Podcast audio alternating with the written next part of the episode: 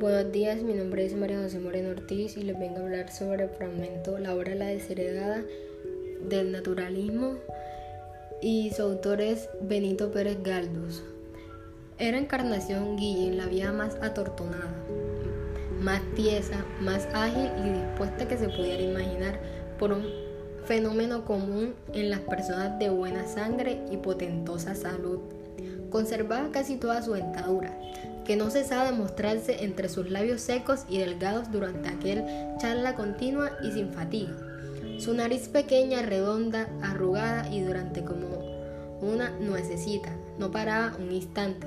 Tanto la movían los músculos de su cara pergaminosa, lloralada por el fragueteo de agua fría que se daba todas las mañanas.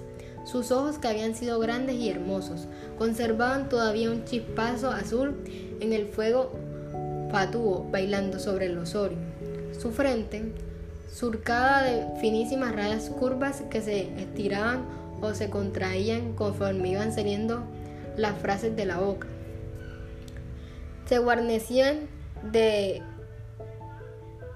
guedejas blancas con estos, con estos reducidos materiales se entretejían el más gracioso peinado de estrellita que llevaran momias en el mundo recogido a tirones y rematado en una especie de ovillo, a quien no se podría dar como prioridad el nombre de moño.